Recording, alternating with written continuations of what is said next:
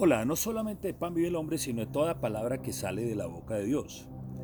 Eh, en la vida es muy importante también eh, tener claro cuáles son las expectativas que debemos tener acerca de ella.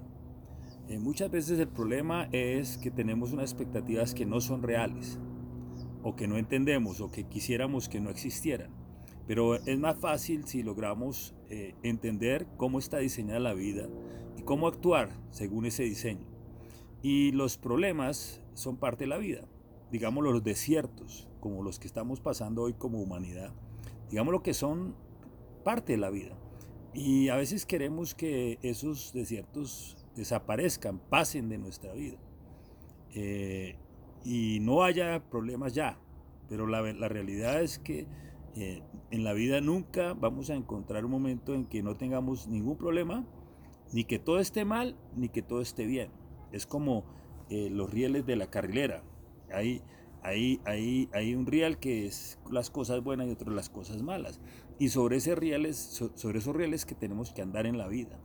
Entonces, eh, eh, realmente no tenemos que tener la expectativa de que pasen los desiertos, de que pasen los problemas, totalmente.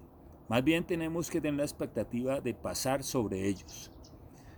cuando un jinete de estos que brinca obstáculos ve un obstáculo, lo primero que hace es enfrentárselo y pasarlo. Y es muy importante ahí que digamos que nosotros somos el caballo y que tengamos de jinete a Dios. Realmente eh, eh, esa es la expectativa que tenemos, claro, tenerlo a Él, tenerlo cerca, que Él sea el ancla de nuestra alma. El ancla es algo que nos atrae, a veces así nos alejemos por un rato, vuelve nos atrae. La distancia que hay entre el ancla y donde estás tú es la distancia que te vas a demorar en volver a Él. Para, porque realmente los desiertos tal vez no van a pasar nunca totalmente tu vida. Pero tú sí puedes estar cerca de Él y pasarlos con Él, brincarlos con Él. Y entonces, cuando la cuerda está muy larga, te vas a demorar un poco más en volver a Él. Y te va a costar más trabajo. Ahí tal vez vas a tener que buscar amigos que tengan ya una relación con Dios y te ayuden a acercarte a Él.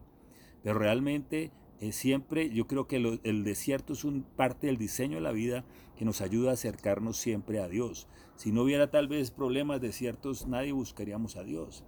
Es como la, eh, cuando tú tienes sed, eh, la sed es algo natural del cuerpo y buscas beber porque te da sed. Igualmente, el alma necesita constantemente a Dios. Hay un, hay un versículo en la Biblia, en el libro de la vida, que dice, mi alma tiene sed de Dios, del Dios vivo.